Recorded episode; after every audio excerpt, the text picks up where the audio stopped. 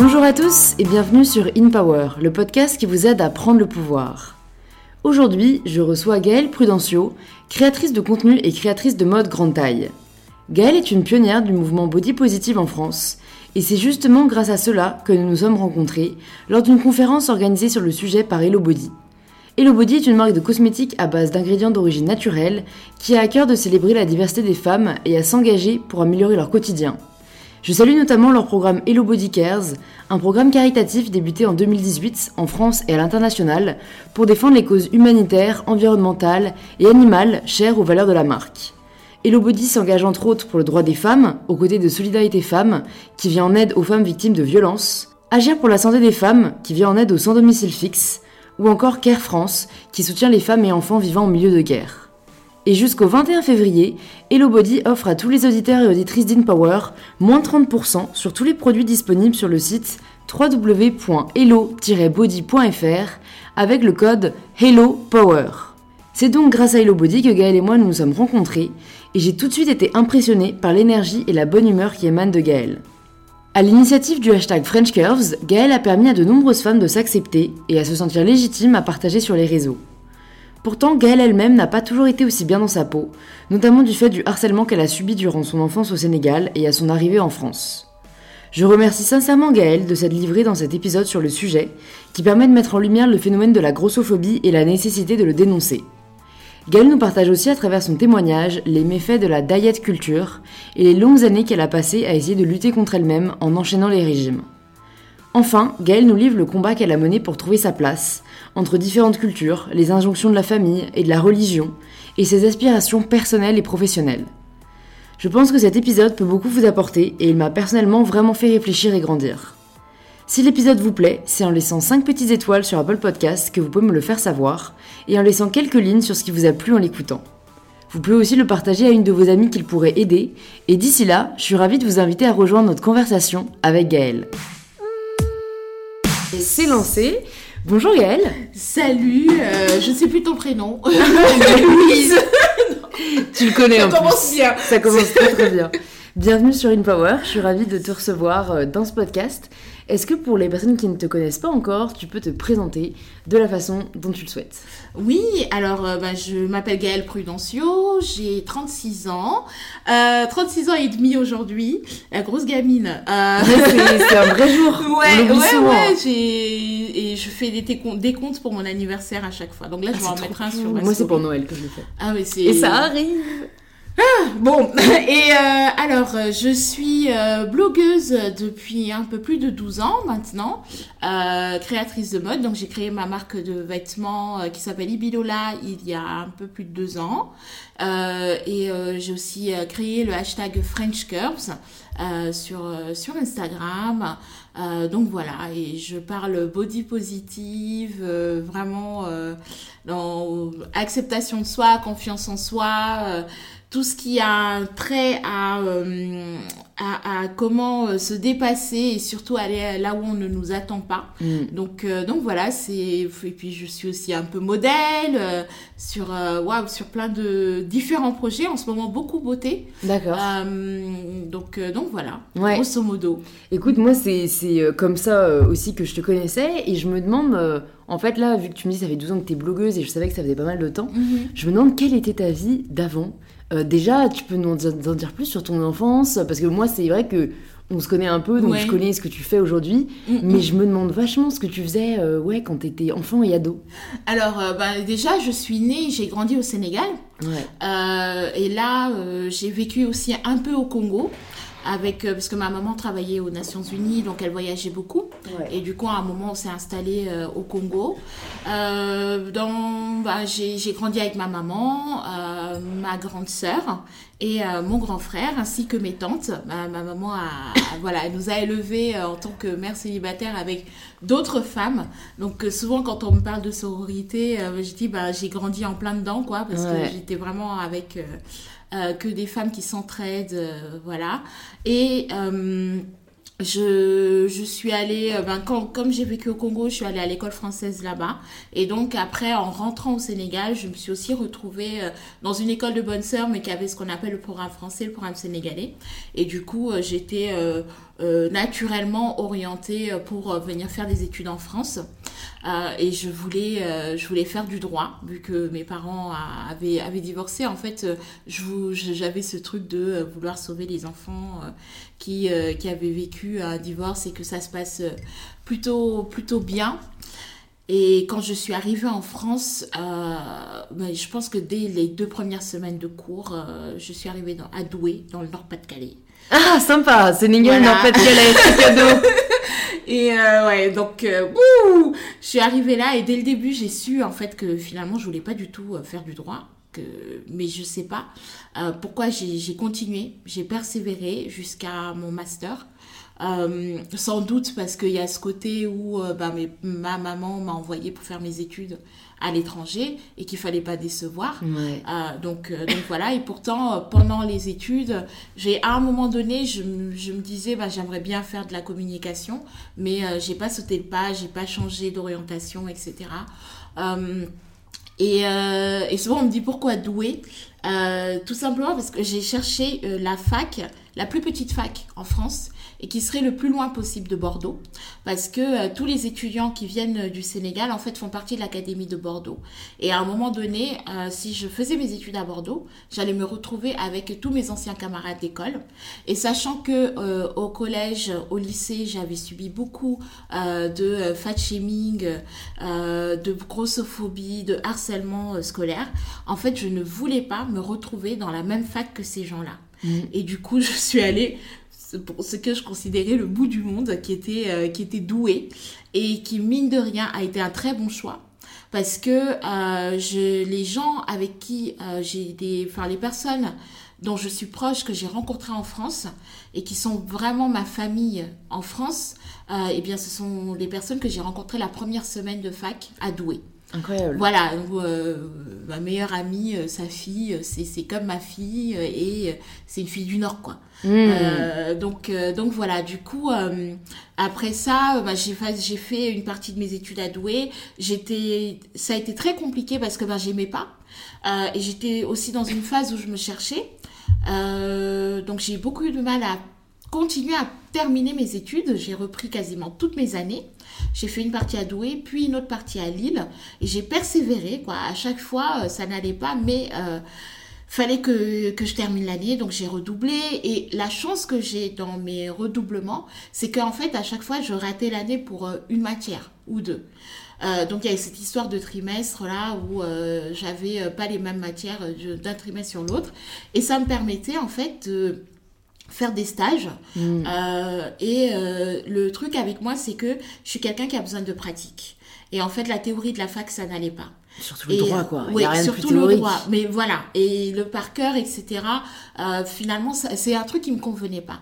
Et donc, euh, j'ai euh, réussi à transformer ce truc-là de rater la formation théorique en faisant des stages qui étaient vraiment plus ou moins longs, entre 6 mois et 9 mois.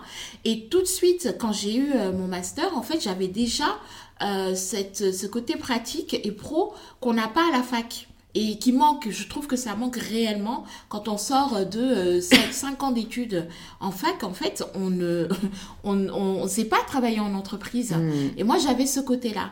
Du coup, euh, étant dans le Nord, enfin étant à Lille, j'avais du mal à, trouver euh, bah, un emploi là-bas. J'ai postulé à Paris un soir. J'ai dit, bon... je postule à Paris, si je trouve un stage, un, un job, c'est bon, je quitte, je quitte Lille. J'ai postulé un dimanche soir. Euh, j'ai eu un entretien téléphonique le mardi. Euh, je suis allée à Paris le jeudi et je commençais mon stage le lundi qui a, qui a suivi. Hein, comme quoi, il faut toujours oser. Hein. Mais toujours, quoi. Et en plus, j'avais deux rendez-vous le même jour. dans deux boîtes complètement différentes.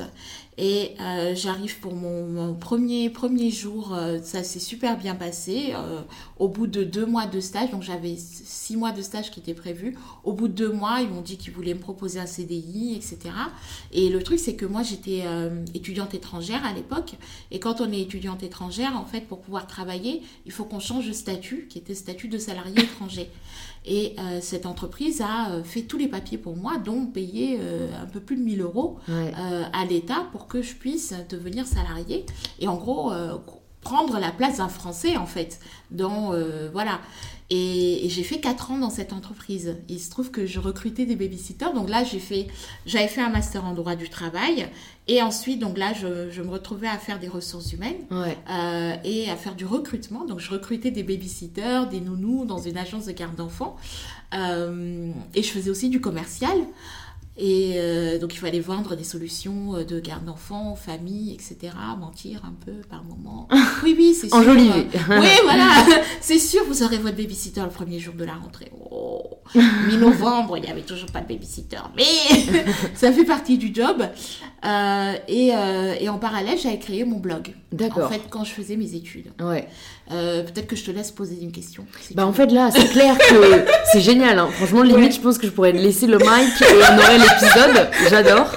Euh, mais tout de suite, il y a quand même quelque chose qui m'a interpellée parce que bah, j'aime bien euh, vraiment faire découvrir une personne et, mhm. parler bah, des spécificités de chacun et de chacune. Mhm. Je savais pas que tu avais été victime euh, du coup de fat shaming dès l'enfance. Ouais. Et en fait, j'aimerais qu'on en parle parce que je pense que peu de gens sont au courant vraiment de ce que c'est. Mhm, peu de gens, je pense, sont au courant de la discrimination que tu dois subir au quotidien, sachant qu'en plus, t'es une femme noire. Mhm. Donc, est-ce que tu peux nous raconter, bon, t'avais pas ce côté-là, du coup, j'imagine, au Sénégal, mais exact. comment est-ce que t'as vécu, enfant, le fait d'être body shamé. Et je sais qu'aujourd'hui, t'es hyper à l'aise dans ton corps et tu aides d'autres femmes à mhm. l'être. J'imagine que c'était pas le cas euh, quand t'étais enfant, quoi. Bah, moi, à la base, euh, honnêtement, je me suis toujours sentie bien dans ma peau. J'ai toujours été la petite boulotte, j'ai toujours été rondouillette. Euh, j'ai... Mais dans mon esprit, c'était pas un problème. Et ça a commencé à être un problème dès lors que, à chaque fois que j'allais dans une fête de famille, euh, les oncles, tantes éloignés euh, me faisaient des réflexions sur mon poids. Euh, à chaque fois bah, que j'étais dans la cour d'école et que je voulais jouer, tu sais, on saute à l'élastique, etc., on me disait, toi Gaëlle, tu comptes pour du beurre ou tu joues pas avec nous. Euh, quand on se moquait de moi dans, dans la cour d'école et que j'allais me plaindre auprès de la maîtresse, en fait, c'était moi euh, qui, qui, me prenais des coups. Parce qu'en plus, nous, euh, enfin au Sénégal, à l'école, on te tape, voilà. Ah, et j'avais, ça, ça, a vraiment commencé de façon assez insidieuse. Et au fur et à mesure, j'ai commencé à me dire qu'en fait, ouais, il y a un problème. Euh, que, que c'est pas normal que je sois plus grosse, alors que sincèrement, je regarde les photos aujourd'hui, mm. euh, c'est surtout que j'étais plus grande. Euh, j'ai toujours été plus grande que tout le monde. voilà. Et, et au fur et à mesure, je crois que j'ai été dans une posture où du coup, j'ai commencé à être mal dans ma peau. Et donc, euh, il fallait un, un bouc pour tout, il fallait une tête de turc, et ça tombait sur moi. Et là où ça a vraiment été euh, très difficile, c'était euh, en classe de seconde. J'étais dans une classe avec, bah, tu sais, les ados, quoi, bêtes, méchants et avec un groupe en particulier qui m'avait prise en grippe. À chaque fois que j'allais au tableau, c'était des sobriquets, la grosse, Mama Africa, euh, Biggie, euh, c'était vraiment tous ces pseudonymes-là. Euh, je ne pouvais pas du tout m'exprimer. sur mes, mes, mes, devoirs, on notait pétasse, des choses comme ça. et ça a été très très dur. C'est-à-dire que j'ai failli rater mon année de seconde à cause de ça. Et c'est vraiment un groupe qui, c'était des garçons, qui étaient méchants mmh. avec moi. Et la chance que j'ai eue, c'est qu'il y a euh, une classe de théâtre qui s'est créée à ce moment-là euh, au, euh, au, lycée avec un prof merveilleux, c'était le prof d'histoire. Je me suis inscrite à ce, ce, cours de théâtre et je lui dis à chaque fois qu'il a sauvé ma vie parce que j'aurais honnêtement je pense pas que j'aurais survécu à cette classe de seconde. Alors ce que j'ai pas dit au début c'est que quand j'ai eu 12 ans j'ai perdu ma grande sœur qui avait 18 ans et ma grande sœur s'est suicidée. Et donc, il se trouve que euh, la façon dont euh, moi, je, j'ai... Ce dans quoi je me suis réfugiée, c'était de manger. Euh, c'était de prendre de la place Mmh. euh, avec mon corps. Et ça, je l'ai, je, je l'ai euh, intégré après. et compris euh, seulement il y a quelques années en commençant une thérapie. Euh, et en essayant de comprendre pourquoi je mange, en fait. Et donc, entre mes 12 ans et mes 17 ans, je prenais, je perdais beaucoup de poids. En classe de seconde, j'étais tout le temps au régime. J'ai été au régime jusqu'à mes 20 ans, quasiment tout le temps. J'ai perdu à peu près 150 kilos entre mes 12 ans et mes, et mes 20 ans, à force de perdre et de prendre du poids. Et donc, cette classe de seconde était le paroxysme de la méchanceté. Heureusement qu'il y a eu ce cours de théâtre et que grâce à ce cours de théâtre, j'ai appris à reprendre euh, possession de mon corps dans l'espace, à euh, vraiment euh, pouvoir jouer des rôles, improviser, prendre confiance en moi. Et je pense que j'ai toujours aimé ce truc d'être sur le devant de la scène. D'où le fait d'être blogueuse, machin. Euh, parce que euh, ben, il y avait les spectacles et en fait c'était les moments où je pouvais briller Mmh. et je brillais sur scène. Le lendemain, ben, à l'école, euh, tout le monde me félicitait. Et au fur et à mesure, j'ai commencé à devenir la fille populaire de l'école. À- je suis passée de euh, celle qu'on, dont on se moquait à euh, celle qui, ah ouais, mais elle est dans, voilà, elle est dans la troupe de théâtre, etc. Et elle s'en fout, en fait. Mmh. Parce que il y a beaucoup de choses que les ados ils peuvent pas faire, c'est-à-dire euh, se mettre en scène comme ça, euh, se retrouver dans des situations ridicules euh, sur scène. Ça on le fait pas forcément quand on est ado. Et ça, c'était une façon pour moi de dépasser mes limites. Et euh, là, j'ai commencé à gagner le respect de, de mes camarades. Et heureusement, ensuite, je suis passée en terminale L, enfin en première et terminale L. J'avais plus tous ces cons là avec moi. Euh, et d'ailleurs, ma classe, on a fait 80% au bac. Voilà. et, euh, et ça, c'est c'est- c'est une anecdote qui est quand même assez euh, spéciale parce que plus de, de quoi 15 ans après, c'était là en 2016, j'étais dans une démarche de, travail par rapport à mon blog, à changer le, la façon dont je m'exprimais. À, avant, j'avais j'avais plusieurs pseudos sur Internet. Je m'appelais euh, Vanou parce que euh, mon second prénom c'est Vanessa. Euh, mon blog s'appelait Les Pitreries de Vanou. Donc euh, j'étais dans ce rôle de la grosse rigolote euh, qui veut se faire accepter, etc. Et il y a trois ans, j'ai dit, euh, ben voilà, moi euh, j'ai quitté mon boulot. Euh, j'ai commencé à bloguer il y a un certain nombre d'années. Euh, je veux gagner de l'argent avec ça. Donc je veux faire le nécessaire pour euh, savoir comment on gagne de l'argent avec, euh, avec le blogging, avec Internet. Et du coup, j'ai tout changé. Je me suis fait coacher, accompagner par une agence, etc. Et le jour où je finis d'écrire un article sur mon ancien blog pour dire ça y est, c'est fini, la Gaëlle rigolote, maintenant on passe aux choses sérieuses, je vais monter ma boîte, etc. Il y a un mec qui m'appelle, donc il a transmis mon numéro. Il me dit Ouais, euh, c'est un tel, on était dans la même classe euh, à Dakar. Et euh, ce mec est devenu imam euh, au Sénégal. Et il me dit, euh, ben, là on vient de sortir du ramadan et j'ai fait un prêche le dernier jour du ramadan, le jour de l'Aïd, euh, sur euh, le fait de demander pardon. Et pendant tout mon prêche, je pensais à toi et à tout ce que je t'avais fait subir au lycée. Et donc je t'appelle pour te demander pardon. Euh, j'ai fondu en larmes et même là d'en reparler, ça me... pff, Ouais, je parce comprends. que, euh, parce que, des- enfin, il avait pris conscience de, Mm. de ça. Et, euh, et je me suis dit, bah, tout n'est pas perdu en fait, parce que il a sans doute des enfants aujourd'hui. Et, et je me suis toujours dit, j'espère que ces enfants vivront un jour ce que c'est que, le, que, que ça en fait, que le harcèlement scolaire. Et, et aujourd'hui, je me dis plus la même chose. Enfin, voilà, je ne souhaite à personne de vivre ça. Et ça m'a énormément touchée de me dire euh, que ouais, enfin, c'était un peu comme si euh, les choses se rejoignaient en fait.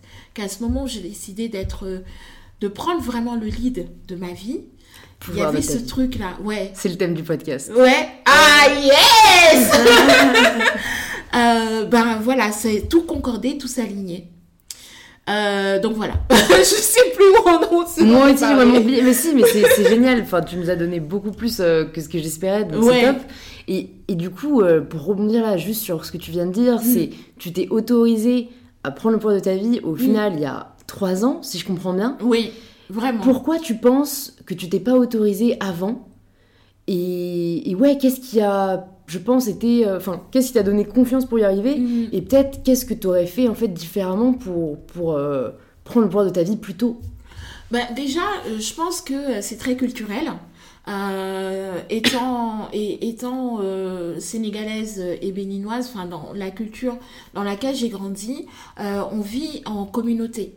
On, le fait d'être une personne détachée du groupe, c'est quand même très spécial. C'est un peu comme si tu trahissais euh, la, communauté. Et euh, jusqu'à il y a trois ans, j'avais euh, mon blog, c'était voilà, c'était pour pour le fun, c'était un hobby. Mine de rien, j'ai fait des études de droit, j'étais quand même destinée à une certaine carrière. Et quand j'ai commencé à tenir mon blog, même au tout début, quand j'avais un Skyblog, j'ai reçu des menaces un peu de la famille me disant non, t'as pas, enfin il faut être pudique quoi, t'as pas à te Mm. montrer, à t'exposer, etc. Donc j'avais arrêté mon premier blog. Ensuite, j'ai recréé un autre blog en cachette. Et en fait, au fur et à mesure, parce qu'il il était vraiment très suivi, il a commencé à être connu. Et puis, avec l'arrivée de Facebook, à un moment, j'ai dit, bon, euh, j'en ai marre, euh, je poste mon truc sur Facebook. Euh, mais culturellement, je suis pas censée me détacher du groupe et, et m'exprimer plus que ça. C'est une culture où on est très... euh, Ouais, on s'exprime pas. Euh, C'est-à-dire que euh, parler du suicide de ma sœur, c'est pas quelque chose qui qui est normal. Moi, je le fais parce que je trouve que c'est important qu'on puisse aborder ces questions-là et qu'on fasse attention les uns aux autres. C'est pas parce que quelqu'un est euh, très euh, très rigolo, très jovial, euh, très vivant, etc., que cette personne-là ne peut pas avoir des moments de doute. Et euh, voilà. Donc c'est pour moi c'est important d'en parler. Ouais. Le fait de parler du corps, c'est euh, c'est des choses qu'on va pas forcément faire dans ma culture. Euh, le fait de mettre en maillot sur Internet, c'est plein de choses que j'ai fait petit à petit qui ont mené à un moment donné à ce truc du maintenant je me sens libre. Et il y a des moments où euh, je vais avoir des conversations avec ma mère, on va me dire oui, non mais attention, machin, faut pas faire ça, etc., etc. Mais ce que je dis toujours à mes parents, c'est que vous avez décidé, vous, à un moment donné, de me payer des études à l'étranger, de me faire sortir de euh, la culture et du pays. Euh, donc forcément, il faut accepter que je vais gagner aussi euh, au change avec ce que je vais apprendre de la culture des autres. Je suis africaine et je suis très, très attachée à certaines traditions. Je suis chrétienne aussi et très attachée à ma religion. Euh, mais je suis aussi française, je suis aussi laïque et euh, je suis tout ça. En fait, Gaëlle, c'est tout un mix de ça. Et à un moment donné, j'ai vécu en fait euh, la moitié de ma vie en France et cette moitié de vie-là, en fait, c'est toute ma vie adulte. Donc, au bout d'un moment, je me dis, ben, il est temps que je vive vraiment la vie que je veux vivre. Il est temps que je sois euh, complètement en accord avec celle que je suis à l'intérieur, celle que je suis à l'extérieur, euh, celle que, euh, que j'ai découvert au fur et à mesure en fait. Parce que euh, moi j'estime que le blogging, ça a vraiment été une thérapie. Dans la mesure où j'ai appris à m'exprimer, j'ai eu la chance d'un jour avoir un, internet, un ordinateur, des gens qui me lisent, euh, avoir un espèce de euh, journal intime ouvert sur l'extérieur et euh, de me dire, ben j'ai le droit en fait, j'ai le droit de parler, j'ai le droit de dire que je suis triste parce que j'ai perdu ma sœur et que, et que j'ai perdu mes repères et qu'à un moment donné, ben, je me suis mise à manger parce que j'étais pas bien. Euh, j'ai aussi le droit de dire que je suis grosse et je suis bien dans ma peau et que euh, ça ne m'empêche pas à un moment donné de dire je veux perdre du poids, que ce n'est pas du tout antinomique. Euh, que je peux dire je suis une femme noire, une femme africaine et que j'ai envie de mettre en maillot de bain sur internet euh, et que je n'en ai absolument rien à foutre de ce que les gens peuvent penser parce que euh, le body shaming que j'ai subi à l'école, bah, je le subis aussi sur internet, forcément, Mmh. parce que je m'expose. Euh, et qu'on me dit oui mais t'as décidé ok il y a pas de problème mais euh, j'ai aussi le droit de vous bloquer Non, mais que- ça, c'est euh, voilà. ouais, c'est une réponse que je trouve absolument, enfin, clairement absurde et stupide. C'est Oui. pas parce que tu te montres sur Internet que tu appelles à la méchanceté gratuite. exactement C'est on a le droit de débattre, oui, Oui. on a le droit de, de on, on appelle à une certaine exposition, mais ça Oui. n'appelle pas à la méchanceté. Enfin, il faut Et quand même tu me souligner, quoi. suis, en fait Oui, c'est ça. Et souvent, ils touchent même pas. Souvent, Ouais. ils te stalkent et ils essayent de déverser une haine euh, qui leur envoie des problèmes hein. qu'ils ont avec eux-mêmes. C'est impressionnant parce que moi, une fois, je me suis retrouvée sur une page Facebook avec une photo de moi en bikini où j'étais très, euh, très heureuse. Euh, Enfin, j'étais toute souriante et tout. En plus, c'était un sacré pas pour moi. Et je me suis retrouvée sur cette page avec euh, je ne sais combien, il y a eu 5000 partages de ma photo. À aucun moment, il y a mon nom. Non, mais sérieusement, déjà, j'ai perdu des, des, des- des vues sur mon blog. Mais euh, 5000 partages, où honnêtement, il devait y avoir 3000, insu- 3000 partages d'insultes. Donc, c'est une Euh. forme d'harcèlement en ligne aussi, quoi. Mais complètement. Et finalement, heureusement qu'il n'y avait pas mon nom, parce que sinon, Bah euh, ouais, voilà, on serait venu m'insulter directement Mm. sur mes réseaux et tout ça. Euh, mais ce qui revenait, c'était toujours ce truc-là. En tant que femme, euh, qui plus est en tant que femme noire et femme africaine, t'as pas le droit de euh, t'exposer, de montrer ton corps. faut être pudique, etc. Et puis voilà, c'est fat shaming, body shaming, slut shaming, c'est tout ça qui y va, quoi. Hmm, et moi, je dis non, en fait. T'as raison. Mais c'est c'est fou, en fait, je trouve, dans ce que tu racontes, à quel point ça met le doigt sur, je pense, euh, beaucoup de questionnements que, que, auxquels, je pense, doivent faire face les personnes qui nous écoutent. Mm. C'est, euh, en fait, quand on a une famille, une culture, Mm. une religion Mm, qui euh, nous fait naître dans, ouais, dans, dans, sur une certaine voie, c'est très dur de d'arriver à se défaire, j'ai envie de dire, des attaches Oui. qu'on nous a collées.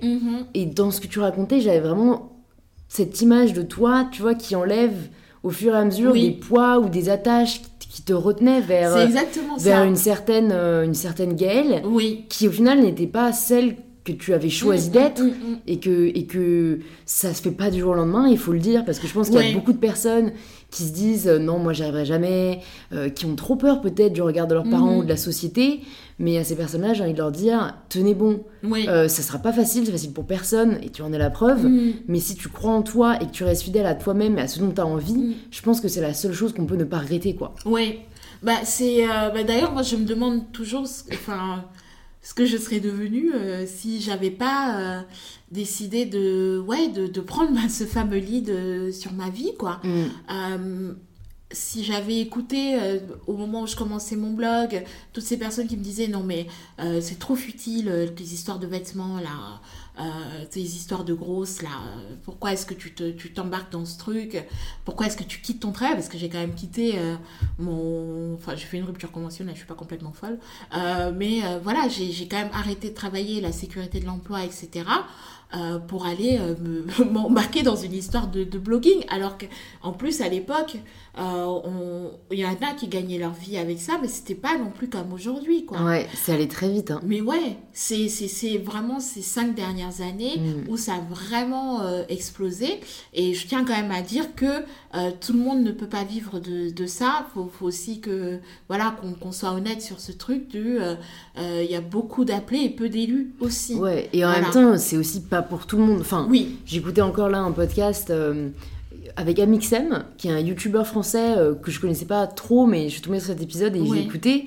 Et il a, il a vachement raison. Euh, en fait, c'est très dur quand t'es créateur de contenu, je préfère ce terme, Mhm. ou inspirateur, inspiratrice, euh, de de- d'être transparent sur tes émotions, ta vie, Mhm. ton quotidien, parce que il y a ce truc de t'es obligé de dire que, que ce que tu fais c'est incroyable. Ouais. Et en fait, mon- je sais que moi je n'ai pas du tout de mal à partager tout, les Mhm. hauts comme les bas, Mhm. et à dire qu'on travaille comme des chiens. Enfin, Ouais. moi je travaille de 8h à 23h, voire Ouais. minuit tous les jours. Ben. Samedi, dimanche, jour férié, vacances, enfin, c'est donc c'est pas non plus pour tout le monde. Et je pense qu'il faut et c'est d'ailleurs toi-même ce que tu as fait, je veux dire même si à un moment donné tu t'es dit je veux en vivre et c'est totalement légitime, t'as quand même blogué pendant 10 ans Ouais. sans penser à l'argent, c'est toi Ouais. c'était plus fort que toi comme tu dis, t'avais besoin de t'exprimer, Ouais. d'avoir cette voix Mhm. et que tu sois lu ou pas quoi. Mhm. Et, euh, et ça m'intéresse quand même de savoir, du coup, quand tu as eu cette. euh, quand même, euh, tu t'es dit, je veux m'y consacrer, c'est ma passion, je veux m'y Mhm. consacrer. Quels sont les challenges principaux auxquels tu as dû faire face Euh, Parce que je pense que tu une des premières personnes qui me dit que tu t'es fait coacher pour Ouais. cette transition. Ouais. Euh, avec le recul, qu'est-ce que peut-être tu as retiré principalement de, cette, euh, enfin, de ce coaching et, et ouais, quels sont les obstacles ou les challenges que tu as eu à, à relever? Bah, le, le, Le challenge principal, c'était de savoir prendre du recul par rapport à mon ego. c'est que euh, quand tu as quelqu'un qui regarde, euh, qui fait le, une espèce d'audit de ton compte Instagram et qui te dit euh, cette photo ça va pas, ça ça va pas, ça faut pas poster, ça ceci, ça cela, ça tu prends un coup quand même parce que toi tu vois qu'il y a eu des plusieurs, enfin des interactions, de likes, etc. Mais non, bah si tu veux arriver à tel niveau, bah ce genre de photo faut pas le poster. Euh, alors, je suis, obligée, de rebondir parce que je me dis qui peut se permettre de dire ça? Ouais, mais ça fait partie. Euh, moi, j'ai au début, sincèrement, je l'ai mal pris. Hmm. Je l'ai très mal pris. Euh, et aujourd'hui, enfin, trois ans après, quand je regarde tout le travail qui a été fait, et je peux dire que ça a été très dur comme travail, parce que c'était tout un. Enfin, une espèce de revirement en fait. Euh, et dans ce revirement-là à 360 degrés, euh, moi, je suis restée la même, c'est-à-dire que ce que j'ai à dire euh, sur l'acceptation de soi, sur se dépasser, sur être soi, sur tout ça, c'est des choses qui sont inhérentes à ma personne. Et mon parcours, mon histoire, elle est toujours la même. En revanche, la forme a changé. Et quand la forme change, bah, il y a aussi l'entourage qui peut changer. Euh, et euh, il y a des, des, camarades blogueuses, par exemple, avec qui je m'entendais vachement bien. On était un peu la bande, les copines et tout. Bah, à partir du moment où je suis devenue un peu plus Gaëlle qui se prend au sérieux et Gaëlle entrepreneur, etc., bah, en fait, les interactions ont changé. Et aujourd'hui, c'est des personnes avec qui je n'ai plus de contact. Ce qui est dommage, mais euh, parfois, il faut aussi de se libérer. Ça, c'était vraiment difficile pour moi. Mm. Mais euh, il faut accepter de se libérer de, de choses qui ne nous conviennent plus. Euh, je ne vais pas dire qu'ils ne nous tirent pas vers le haut parce qu'il y a eu une période de ma vie où ces personnes-là et cet entourage-là étaient celui dont j'avais besoin. Mm. Mais après, bah, il a fallu passer à autre chose mm. et être entouré de personnes différentes, de personnes qui ont un état d'esprit différent. Et euh, au fur et à mesure, peut-être que les gens avec qui je suis aujourd'hui, bah, dans cinq ans, ce sera plus du tout les mêmes personnes, que j'aurai d'autres euh, d'autres ambitions, d'autres envies, etc. Et donc, en termes de challenge, c'est vraiment euh, mon ego qui a pris un coup. Vraiment. et après, le fait de passer du hobby au boulot, mm. ben, ça n'a pas été cool parce que jusqu'alors j'étais ben voilà je postais mes photos c'était euh, c'était pour le fun, quoi. Euh, je... Même si j'avais fait plein de choses, c'était en fait le fait de quand on construit une communauté, en tout cas comme moi je l'ai construite sans m'en rendre compte, euh, le fait d'avoir créé le French Curves, par exemple, c'était un truc. Euh, je discutais avec des blogueuses à, New York un soir, on était ensemble pour un défilé euh, sur la mode grande taille. On discutait de ce qui se fait dans nos pays, etc. Et je trouvais qu'en France, on n'avait pas assez de visibilité en termes de. en, les blogueuses grosses n'avaient pas de visibilité. Donc je me suis dit, ah, bah moi, je vais créer un French Curves. Il y avait un aussi Curves en Australie. Et ça a commencé comme ça. C'était hyper sympa, hyper fun comme truc. Et avec le recul, je me rends compte que le, fait d'avoir créé ces hashtags, bah, ça a permis à plein de femmes de se révéler. Alors qu'au départ, mm. voilà. Donc c'était pour le fun. Et à partir du moment où il a fallu commencer à dire, ok, je dois faire un shooting sur ça, euh, poster sur tel sujet, prendre position sur telle ou telle question, parce que... Euh, quand on a une communauté, une plateforme comme la mienne, ben parfois il faut pouvoir s'exprimer sur tel ou tel sujet. Et euh, ça, c'est des choses que je ne faisais pas avant et qui, euh, ben, ça n'a pas été évident pour moi. Et honnêtement, euh, j'ai commencé ce travail en mars 2016. Jusque octobre 2016, ça s'est super bien passé. J'y allais, j'étais à fond et tout. J'étais en plus une espèce d'adrénaline et tout ça. En novembre 2016, je crois que j'ai fait... j'ai décroché.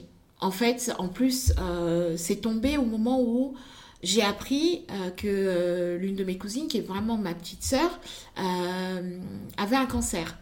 Et, et pendant trois semaines, j'ai pas réussi à, à bosser, à être de nouveau dans ce truc du ben, j'ai envie de partager, machin, parce que j'étais dans ma douleur, même si c'est pas moi qui étais malade, mais c'était ma sœur.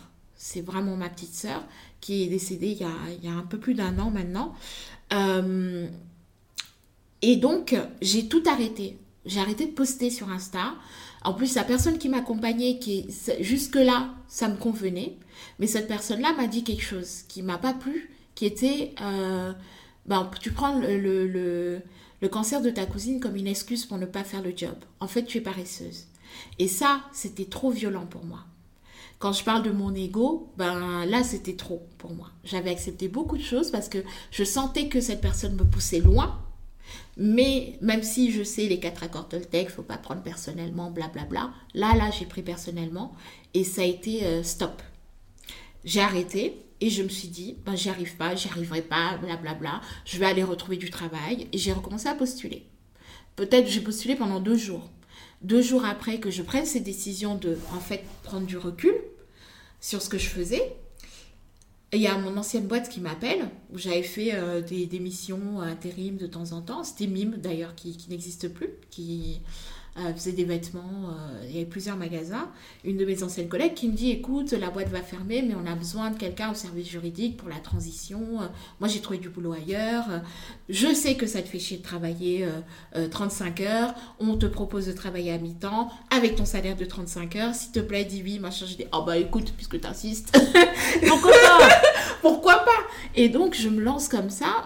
je, je, je signe le contrat pour commencer deux semaines après. Et en parallèle, je dis, bah, puisque je ne vais pas passer Noël à Dakar, je vais y aller maintenant. Je pars chez ma mère à Dakar. Et là, il y a eu comme euh, un moment où euh, j'avais l'esprit qui était un peu... Ça, allait mieux en fait dans ma tête. Et là, je me suis dit, ah ben tiens, euh, ça fait un moment que j'ai envie de créer ma marque. C'était aussi dans ben, les comment monétiser son blog en fait. Hein. D'avoir une marque, c'est ça en fait partie. J'avais essayé plein de trucs, pensé à plein de choses, mais ça ça prenait pas. Dans mon esprit c'était pas c'était pas ça. J'ai ma mère a plein de tissus dans sa chambre qu'elle ne porte pas. Enfin elle les a jamais cousus ça fait 25 ans. Et, euh, Regina si tu écoutes ce podcast faut qu'on en parle encore de ces tissus. Et j'ai négocié avec elle pour prendre euh, quelques tissus et, euh, et faire confectionner des jupes. J'ai dit bon ben je vais faire des jupes et je les vendrai on va voir. Voilà et le fait d'avoir dit je prends du recul, je pars à Dakar, je me retrouve à la base, chez moi en fait, ça m'a aidé à pouvoir prendre euh, un nouvel élan pour euh, me lancer sur ma, sur ma marque. J'ai fait les vêtements, j'ai commencé, je suis revenue à Paris, j'ai commencé le boulot avec Mime, qui était une période très difficile d'une entreprise qui ferme. Plus de 500 euh, salariés qui perdent leur emploi. Et toi, tu es au service juridique. Euh, au, enfin, au, RH. Donc, tu sais exactement qui va partir avant qui, comment ça va se passer. Euh, et puis qu'il a, euh, c'était une boîte où il y a 80% de femmes et notamment de mères célibataires. Donc c'était une période qui était très difficile.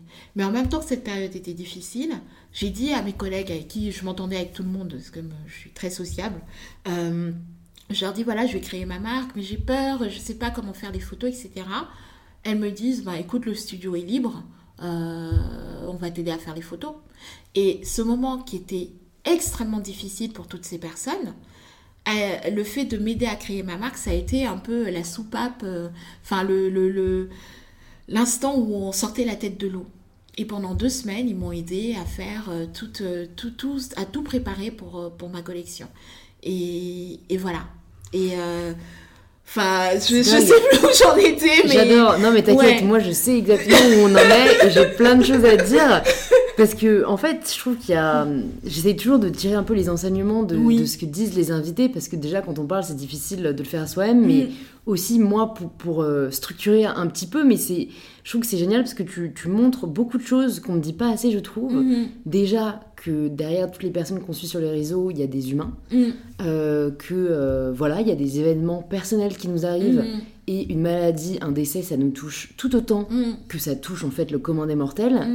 Et que euh, en fait ouais il y a une vraie difficulté aussi avec ce qu'on fait qui est qu'on ne peut pas se permettre de s'arrêter ouais en fait c'est terrible moi je me mm. demande toujours si s'il m'arrive aussi quelque chose comme ça comment je fais ouais. parce que c'est du présentiel mm-hmm. mais vraiment non-stop c'est-à-dire même un week-end off en vrai enfin certains le font certaines le mm-hmm. font mais c'est c'est difficile pour nous et il y a ce côté en fait où tout métier au final où nous sommes notre propre patron beaucoup de gens l'envient, mais comme tu le dis très bien, c'est pas tous les jours rose. Et je crois que tu es une des premières qui dit que voilà, un moment, tu as eu à retrouver du travail Mhm.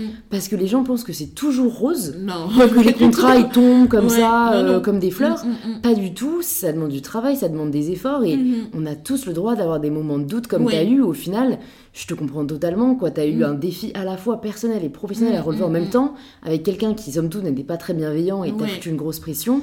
Et limite, je trouve que tu as eu une chance de, de te remettre sur selle Ouais. assez rapidement. mm. Ouais. Et, et- et donc, en fait, c'est une parfaite transition pour nous parler euh, d'Ibilola, qui est donc ta Ouais. marque. Mm, mm, mm. Euh, Est-ce que tu penses que là aussi tu n'osais pas te lancer peut-être parce que tu n'avais pas encore assez confiance, je sais Mm. pas, ou assez légitime? Et, et qu'est-ce que ça t'a apporté au final? Et ben ouais, euh, comment est-ce que tu le vis aujourd'hui? Mm. Est-ce que c'est encore plus difficile que ce que tu imaginais? Mm. Est-ce que euh, voilà ouais c'est des challenges quotidiens? Enfin Ouais. dis-nous en plus sur cette transition qui est un autre Ouais. métier aussi quoi. Ben ouais, euh, alors le fait de, de créer une marque, euh, déjà euh, c'est simple, c'est que moi je suis sur euh, le, j'étais sur le blogging grande taille, euh, sur la mode en disant voilà, à partir du moment où on dépasse une taille 42, on galère à s'habiller. euh, moi j'étais obligée d'aller jusqu'aux États-Unis, j'ai la chance d'avoir mon frère qui vit là-bas, donc j'allais souvent en vacances aux États-Unis, je faisais mon shopping là-bas.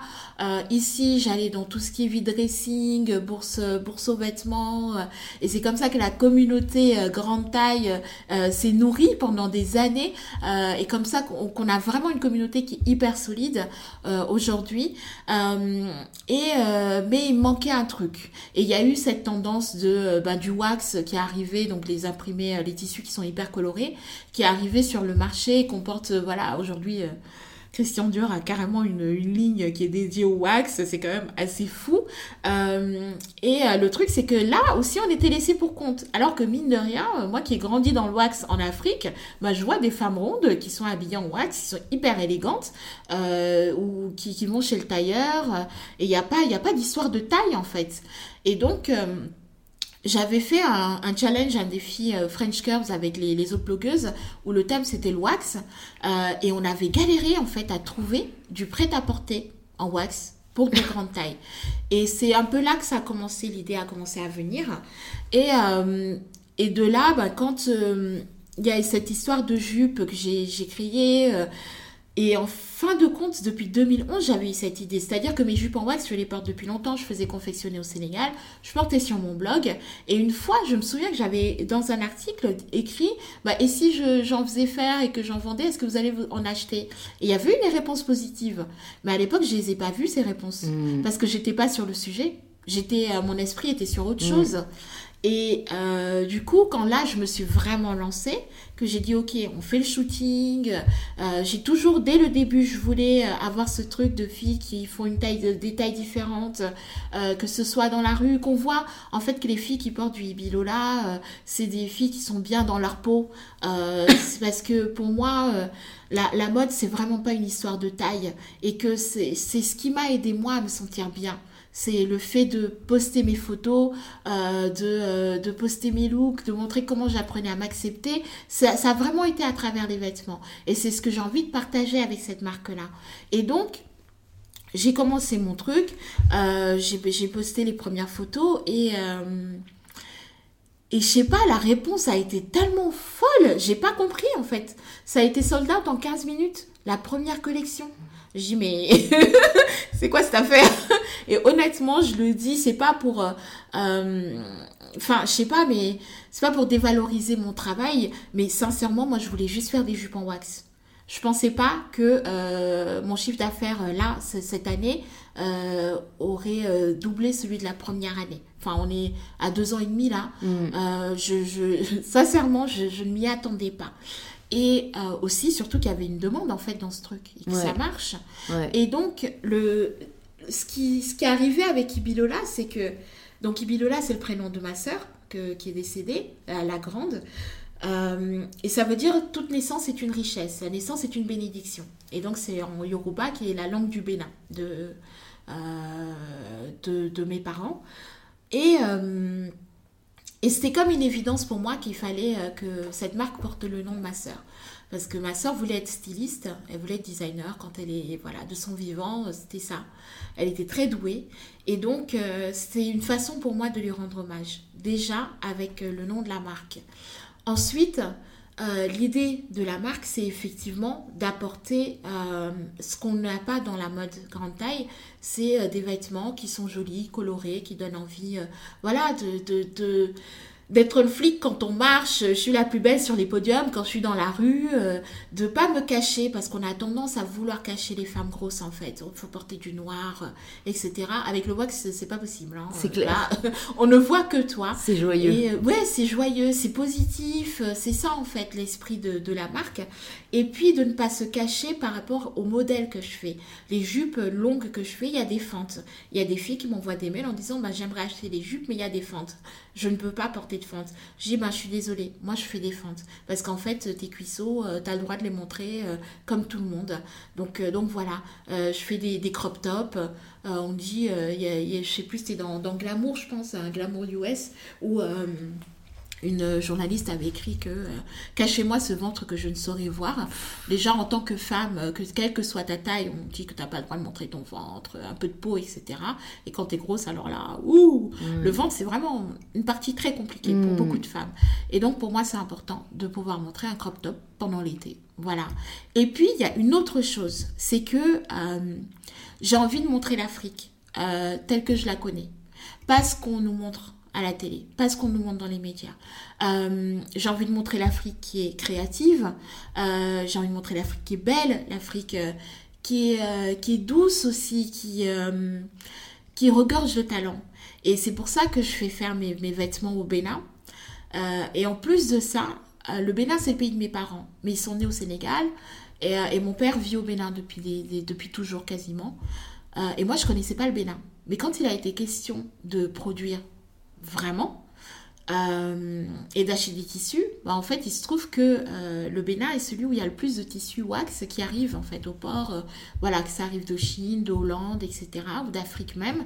C'est le, Bénin est vraiment le pays qui a le plus de tissus. Et j'ai trouvé un atelier là. Je dis bon bah let's go, on va au Bénin. Et en fait, c'est aussi un voyage initiatique pour moi. Il y a le côté pro de la marque, mais il y a aussi le côté personnel où il y a toute mon histoire avec le Bénin que je suis en train de mm. découvrir et que j'ai envie de raconter aussi.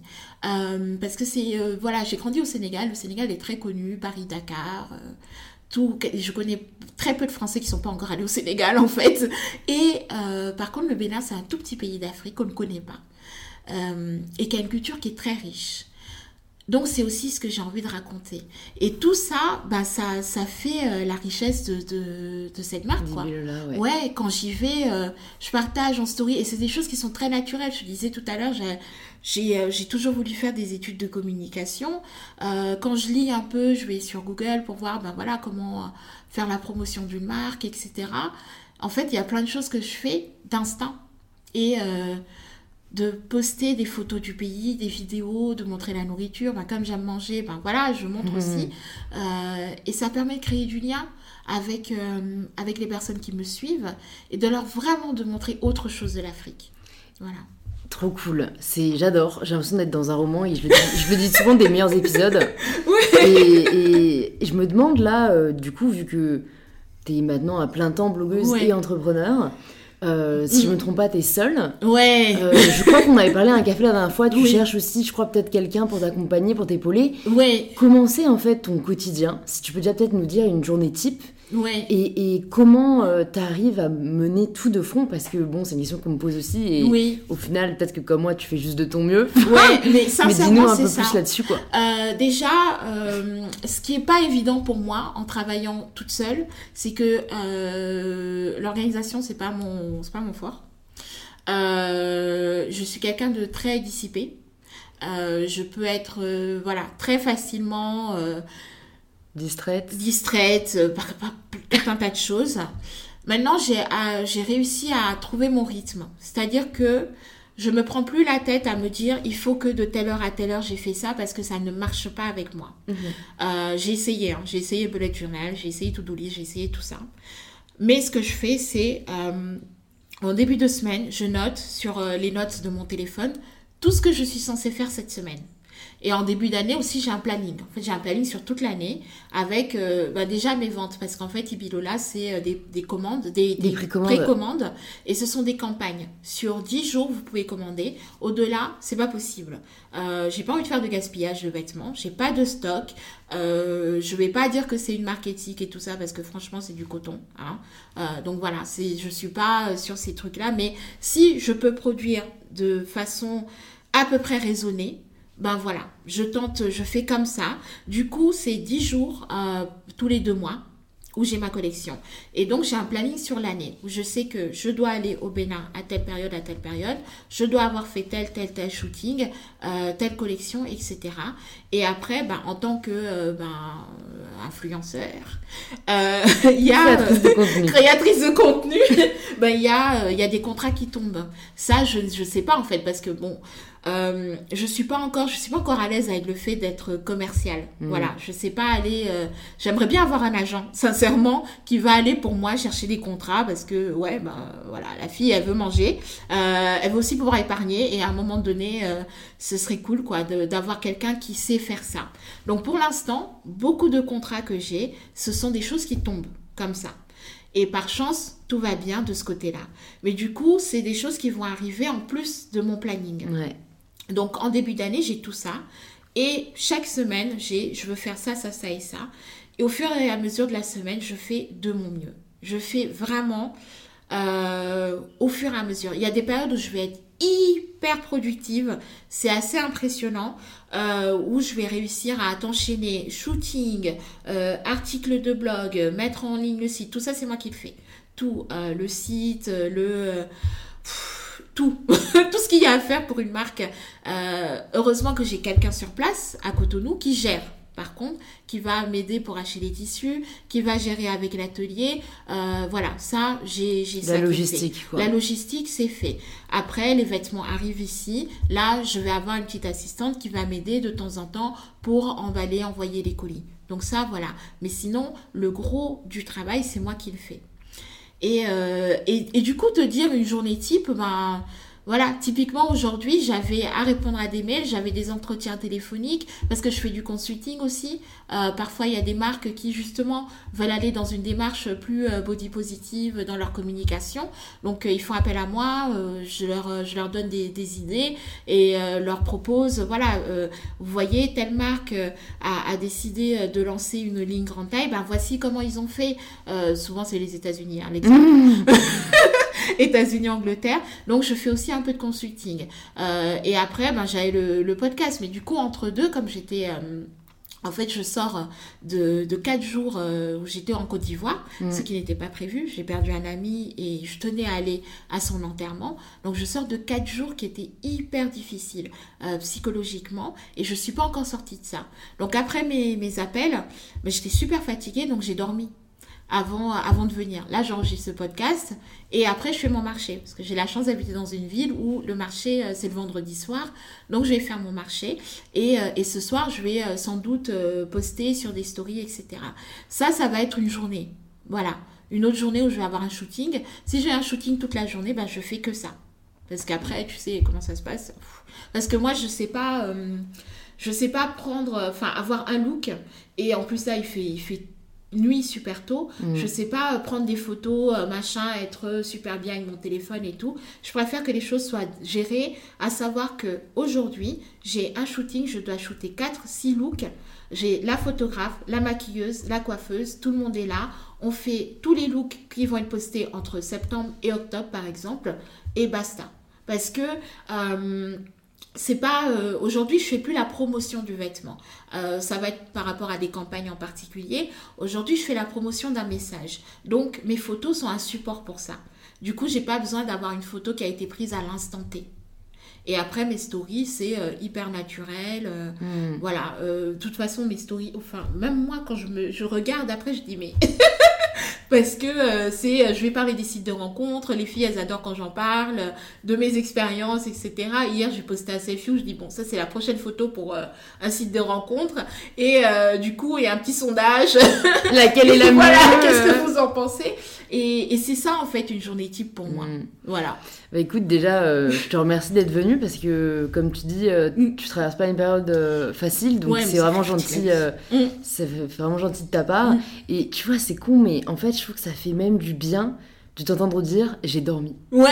mais je te jure, parce que je pense qu'on est dans une société Ouais. où, tu vois, on glorifie tellement le travail Mm, mm, mm, que limite t'es un ovni si tu te permets de faire une sieste. Oui. Mais à un moment, faut- la machine, il faut la Ouais. soigner, quoi. Sinon, Ouais. juste, elle avancera plus. Et puis on est en fin d'année, je pense que c'est pour tout le monde, qu'on soit entrepreneur ou qu'on travaille en entreprise. euh, On est, c'est, c'est, psychologiquement, c'est une période, en plus il fait moche ouais. et tout, où euh, on n'est pas bien. Et c'est important de prendre des moments pour soi. Ouais. Euh, je, je dis pas que je sais le faire à 100%, mais euh, voilà, c'est mine de rien d'être indépendant, d'être à son compte, c'est aussi une chance par rapport à ça. C'est qu'à un moment donné, même si on peut pas toujours tout couper, on a quand même la possibilité de le faire. Alors que quand tu es sur ton 9 to 5, euh, voilà, tu as ton boulot à temps plein, euh, tu es, dessus, tu peux pas dire à ton boss, euh, ouais, bon, ben, je prends ma journée, enfin, ça se passe pas forcément comme ça. Alors que quand on est indépendant, oui, c'est possible. Et, euh, et puis là, par exemple, moi, j'ai décidé que euh, de mi-décembre à à peu près mi-janvier, ben, je travaille pas. C'est euh, au-delà des vacances de Noël, mais je vais pas prendre de d'engagement, euh, etc. euh, sur des, des marques, des partenariats. De toute façon, c'est une période calme. Mais voilà, je décide que je ne vais pas bosser sur ces périodes-là. Je, je dis ça, je sais que je vais préparer des trucs, des choses par rapport à, à ma marque et tout, mais c'est censé une période calme pour moi. Mm. Et, et j'ai appris à dire non. Mm. Parce que il y a une période, par exemple, en 2018, 2018 a été une année un peu folle pour moi. C'est-à-dire que euh, j'ai euh, j'ai perdu ma, ma, cousine en mars 2018. Euh, début 2018, euh, j'ai décidé d'interrompre ma grossesse. C'était des choses qui étaient, voilà, c'était deux phases qui étaient très difficiles pour moi. Et ça, autant personnellement, ça a été hardcore. Autant euh, ma carrière, si je puis dire, ça a été un truc de fou. Ça a vachement... euh, euh, voilà, c'était vraiment, vraiment euh, une espèce de... euh, de rouleau compresseur où en même temps c'était génial parce que j'avais plein de partenariats, euh, j'ai eu énormément de presse, je pense que je fais partie des euh, créateurs de contenu qui ont le plus de presse aujourd'hui en France. Ça, voilà, beaucoup de télé, de radio, de machin, tout ça. Ça a été une année très très folle. Et euh, j'ai pas dit beaucoup, j'ai pas beaucoup dit non. Et je pense que j'avais besoin aussi de me plonger dans le travail pour oublier que j'avais perdu ma petite sœur. Mais euh, là, j'ai appris à dire non. Maintenant, je dis, ben non. En fait, il y a des choses, euh, je vais pas dire oui à tout, euh, toutes les propositions. Déjà, en plus, quand c'est pas payé, maintenant, voilà. À moins que je t'apprécie vraiment beaucoup, beaucoup, beaucoup. Mais euh, il y a de ça. Il y a euh, pas forcément tel, tel média. euh, et, euh, et puis aussi, après quoi on court, en fait Mm, c'est finalement. C'est euh, vrai, c'est chouette, c'est c'est chouette ce qu'on vit. Moi, je, je, je le dis, il y a des moments où c'est difficile euh, parce qu'on travaille tout seul, mais mine de rien, c'est vraiment chouette ce qu'on fait. Donc, euh, puisque j'ai envie que ce soit toujours chouette, bah, il faut aussi que j'apprenne à dire non à certaines choses. Voilà. Trop cool. Waouh, j'adore cet épisode. C'est, en gros, j'ai l'impression, euh, bah, voilà, t'es plus avec moi, t'as plus de maturité, et j'ai l'impression que tu dis beaucoup de choses dont je me rends pas encore assez compte. Oui. Vu que bah, je suis jeune, je suis dans l'énergie, Oui. je suis dans l'action, mais je pense que j'ai besoin d'entendre. Mm, mm, mm. Donc, euh, donc, je trouve ça trop cool parce que c'est ça que j'aime beaucoup avec les podcasts. Je trouve que ça fait grandir. Oui. Moi, je sais que ça m'a énormément fait grandir et que ça fait trois ans que j'en écoute maintenant et que c'est vraiment pour moi une forme d'éducation, quoi. Bah, moi, j'adore aussi. ce qu'on nous dit pas, on peut, on peut l'entendre euh, auprès de personnes qu'on apprécie et chez qui on, on aime euh, tirer des conseils, quoi. Donc, euh, donc merci pour ça. Bah, de rien. Puis il faut libérer la parole. Ouais, tant- ce que tu fais très bien, d'ailleurs. C'est Ouais. important. Ouais. J'ai envie de te poser euh, la question, du coup, euh, signature du podcast, parce que je me demande vraiment euh, ce que tu vas répondre. Ça signifie quoi pour toi prendre le pouvoir de sa vie? Ouh, waouh. Ben, je pense que c'est s'autoriser à être soi. c'est s'autoriser à faire ce qu'on veut faire, à être qui on veut être, euh, envers et contre tout. Parce que euh, moi, je, je, me suis construite envers et contre tout. je vais là où on ne m'attend pas et je décide pour moi et d'être 100% Gaëlle. 100% Gaëlle, c'est aujourd'hui je suis comme ça, je suis créatrice de contenu, créatrice de mode, euh, je suis grosse, ok. Euh, mais il se pourrait que ben, dans trois ans, que je ne sois plus rien de tout ça. Euh, et je dis souvent, si par exemple demain je décide de perdre 50 kilos, ben ça ne va en rien contredire ce que j'aurais fait avant. Et on ne me verra par exemple jamais poster sur euh, Instagram des photos avant-après. Regardez avant comment j'étais dégueulasse et aujourd'hui comment je suis trop une bombe. Parce que je considère qu'aujourd'hui je suis une bombe. Donc en fait, euh, quoi qu'il arrive. Il n'y a pas de sujet. Voilà. Mais, euh, et, je, et, en fait, si je perds ces 50 kilos, je ne vais m'excuser auprès de personne. Et pour moi, c'est ça. De, de, vraiment de prendre le pouvoir de sa vie. C'est c'est d'être soi à l'instant T et de s'y tenir, surtout. D'être fidèle à soi-même. Ouais, d'être fidèle à soi-même. Trop cool, j'adore, ça te représente vraiment très bien. Bah écoute, euh, je te remercie vraiment beaucoup euh, Gaëlle d'être venue sur InPower, c'était euh, un épisode vraiment très très inspirant et je pense que ça aidera beaucoup de gens. Si jamais vous avez apprécié cet épisode, n'hésitez pas à le faire savoir à Gaëlle et euh, à la suivre sur Instagram parce que euh, moi j'adore voir tes photos dans mon feed. C'est toujours un rayon de soleil et souvent je me dis, Louise, tu commandes toujours rayon de soleil. Mais c'est vrai, c'est grave. On me dit euh, souvent que je suis rayonnante. Bah écoutez, tant mieux, hein. Clairement, ça te représente vraiment bien. Donc j'imagine que pour les personnes qui nous écoutent et qui veulent aller te suivre et en savoir plus sur toi, on les redirige sur Instagram. Oui. Gaël Prudencio. Exactement. Sur ton blog. Oui. gaëlprudencio.com. Voilà. Trop cool. Et euh, de là, on verra aussi peut-être toutes les infos sur Ibilola, ta marque. Exactement, oui. Euh, que je mettrai dans tous les cas euh, dans la barre de description, donc allez voir. Ok. J'ai hâte de, de, voir déjà tes, tes prochains looks et, ce que tu as prévu pour la suite. Donc merci beaucoup Gaëlle et j'espère à très vite. Merci, à bientôt Louise. Merci beaucoup de vous être joint à notre conversation avec Gaëlle. Si elle vous a plu, vous pouvez nous le faire savoir en partageant un post ou une story sur Instagram, en nous taguant @inpowerpodcasts et Gaëlle Prudencio pour qu'on puisse vous remercier et interagir avec vous. Vous pouvez aussi vous abonner directement sur l'application que vous êtes en train d'utiliser pour recevoir gratuitement les prochains épisodes. Je vous remercie encore de m'avoir écouté jusqu'au bout, ça me touche beaucoup et je vous dis à très vite pour un tout nouvel épisode d'InPower.